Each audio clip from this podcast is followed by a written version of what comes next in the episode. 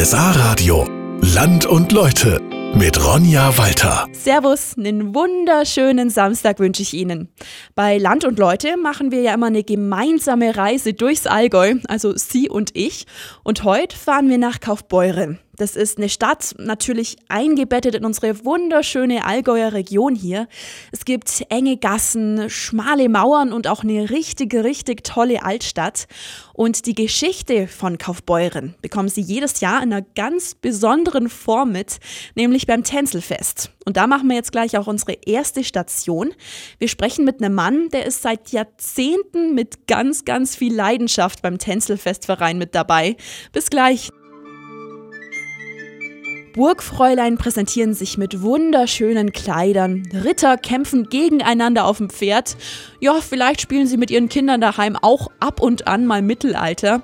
Hier in Kaufbeuern tauchen die Kinder und auch insgesamt die ganze Stadt einmal im Jahr total ab in diese Zeit, nämlich natürlich beim Tänzelfest.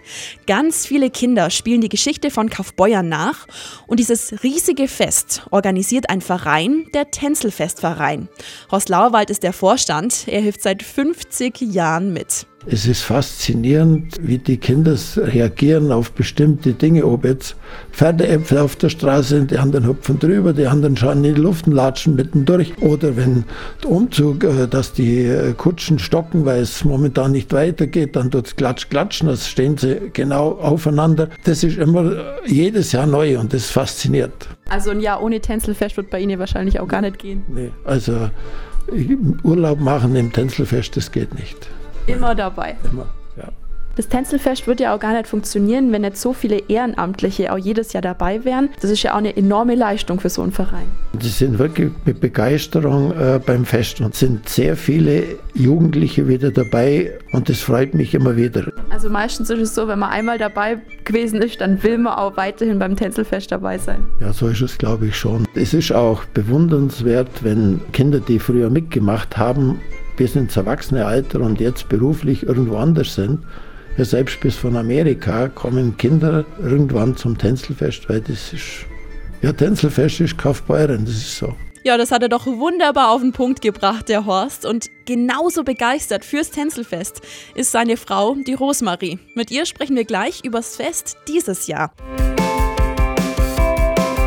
Und da treffen wir jetzt Rosmarie Lauerwald. Und die Rosmarie hat, wie ganz viele andere Kaufbeurer, eine besondere Leidenschaft, das Tänzelfest. Und sie fasziniert vor allem, wie begeistert die Kinder jedes Mal mit dabei sind. Da freut man sich vor allem aufs andere, äh, wenn man das dann erlebt, auch gerade bei der Einkleidung, wenn sie ihre Nase an der Tür platt drücken, dass sie ja als Erster kommen, schwitzen tun sie, dass sie kaum noch in die Bluse reinpasst. Und also eine ähm, Mordsfreude halt einfach der Kinder und sie wollen dabei sein. Und das ist also schon was Schönes. Deshalb hilft die Rosmarie auch seit vielen, vielen Jahren ehrenamtlich beim Tänzelfest Verein mit Heuer steht die Blasiuskirche im Mittelpunkt. Die feiert nämlich 700-jähriges Bestehen. Dann ist diese Blasiuskirche ja echtes Kleinod. Die ist ja fast baulich unverändert seit der Spätgotik.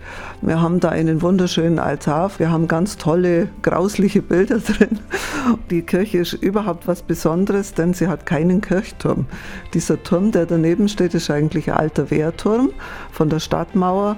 Und da konnten auch zum Beispiel die Soldaten äh, an der Stadtmauer entlanglaufen und konnten von der Stadtmauer aus zuschauen dann und an der Messe teilnehmen. Und natürlich sehen Sie deshalb auch was von der Blasiuskirche dieses Jahr beim Tänzelfest. Ansonsten greifen wir das Thema natürlich beim Eröffnungsspiel auf und beim OB-Empfang. Äh, da wird dann vermutlich der heilige Blasius erscheinen. Ja, da sind wir mal gespannt. Das Tänzelfest ist euer vom 11. bis 22. Juli. So, und wir reisen jetzt vom Mittelalter zurück in die Gegenwart und schauen uns in der Kaufbeurer Altstadt ein bisschen genauer an. Da will eine Frau nämlich was verändern. Bei Land und Leute nehme ich Sie ja jeden Samstag mit in einen anderen Ort hier im Allgäu. Und heute schauen wir uns Kaufbeuren zusammen an. Und da sind wir jetzt im Herzen der Stadt angekommen, natürlich in der Altstadt. Hier gibt es rechts und links ganz, ganz tolle Geschäfte, die aber teilweise auch leer stehen. Und da will eine Frau was dagegen tun, nämlich Bilgi die Kaufmann, die City Managerin. Mein Wunsch wäre, dass Kaufbeuren wieder diese Lebendigkeit und diese Attraktivität zutage bringt, wie wir es eigentlich schon lange Zeit zuvor hatten. Ich habe hier meine Kindheit verbracht, meine, mein beruflicher Werdegang war hier und ich gebe letztendlich Kaufbeuren wieder ein bisschen was zurück, indem ich versuche, der Innenstadt, der Altstadt wieder Leben einzuhauchen mit meiner Tätigkeit. Heißt, die Räume hier sollen am besten gar nie oder zumindest nicht lange leer stehen. Wenn ein Ladenbesitzer also zum Beispiel Probleme mit dem Geld hat. Da geht es natürlich darum, vielleicht auch mit dem Vermieter zu sprechen.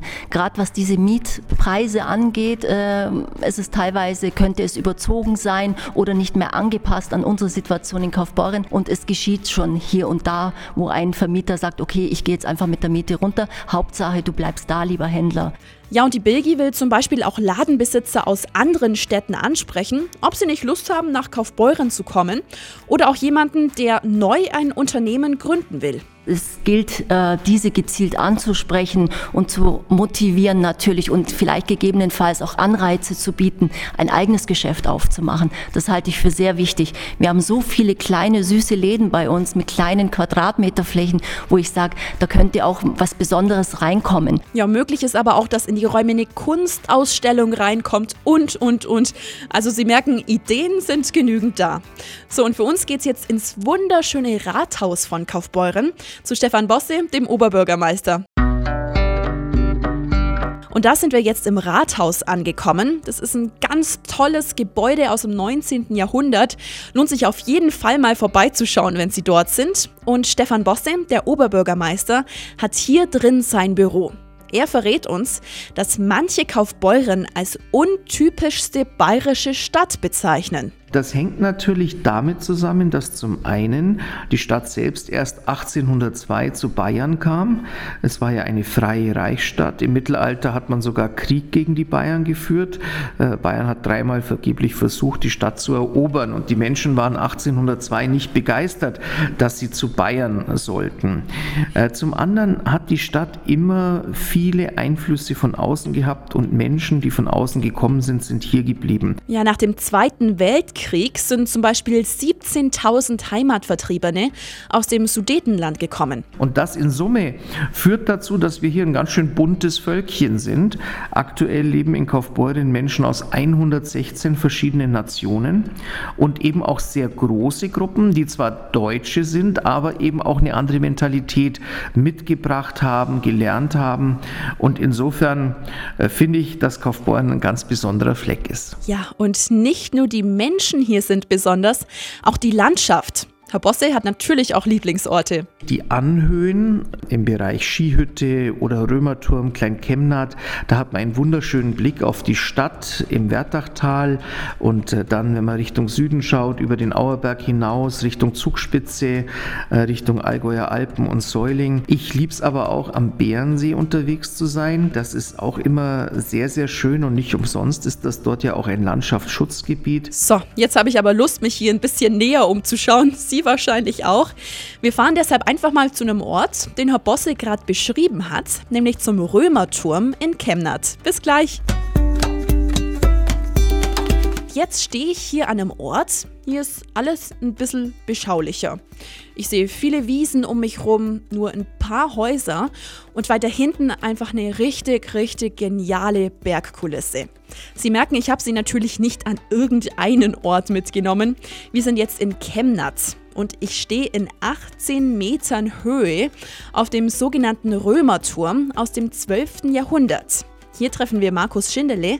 Er kennt sich mit der Geschichte von diesem Turm perfekt aus. Der Turm war ja quasi die Urzelle der Burg, die Markgrafen von Ronsberg. Die haben hier einen Turm errichtet als Zeichen der Macht gegenüber der aufstrebenden Stadt Buron, also Kaufbeuren, um hier ein Zeichen zu setzen, hier ist unser Herrschaftsgebiet. Ja, früher war hier natürlich nicht nur der Turm, sondern eine ganze Burg. Die wurde im 19. Jahrhundert aber leider abgebrochen. Mit den Ziegeln, Dachplatten und so weiter wurden Häuser gebaut. Der bayerische Staat hat durch die Säkularisation, dadurch, dass er die ganzen seinen kirchlichen Besitzgüter erhalten hat, hat er natürlich hunderte von Burgen und hunderte von Klöstern gehabt. Und hier die Burg, die hat zwar den, äh, den Fürstab von Kempten gehört, aber da war ja, war ja niemand mehr da. Die waren ja dann, haben ja keine Macht mehr ausgeübt. Sie merken, der Markus kennt sich einfach mit unglaublich vielen geschichtlichen Details aus. Ja, ja, also ich bin schon, ich bin schon sowas wie der Dorfchronist. Also Sie merken, wenn Sie irgendeine Frage haben, der Markus kennt sich perfekt aus. Der Turm hat übrigens jeden Tag offen und Parken direkt am Turm geht aber leider nicht. Ein bisschen unterhalb ist aber ein Parkplatz. Von dort laufen Sie so circa fünf Minuten hoch und von Kaufbeuren zu Fuß aus sind es etwa 40 Minuten. So, und für uns geht es gleich in einen weiteren Ortsteil von Kaufbeuren, nämlich nach Oberbeuren. Heute sind wir bei Land und Leute in Kaufbeuren und sind da jetzt im Ortsteil Oberbeuren angekommen. Genauer gesagt sind wir jetzt bei der Freiwilligen Feuerwehr und die hier in Oberbeuren. Die hat eine ganz besondere Partnerschaft mit einer Feuerwehr im Norden aus Klausdorf, direkt an der Ostsee. Und entstanden ist diese Freundschaft eigentlich durch einen Zufall am Vatertag. Stefan Waldner, der Kommandant. Wir machten einen Wandertag, gingen an den Waldrand und es waren hier Bundeswehrangehörige am Fliegerhorst und machten auch eine kleine Wanderung und gesellten sich einfach zu uns. Einer sagte, ja, ich bin auch passives Mitglied in der Feuerwehr Klausdorf und man tauschte sich einfach aus und äh, die Adressen schrieb man auf Bierfilzle.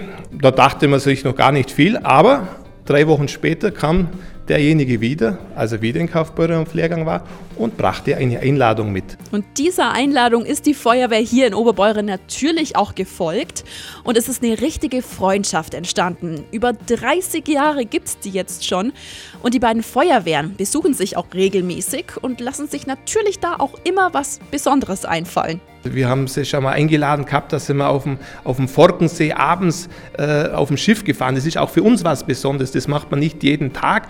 Und äh, natürlich für die erst recht, immer Wasser haben sie, Schiff haben sie, aber natürlich die Berge und hinten noch, noch Schloss Neuschwanstein in der Abendsonne. Immer sowas kann man natürlich nicht toppen. Genau, und die reden natürlich auch miteinander, die beiden Feuerwehren.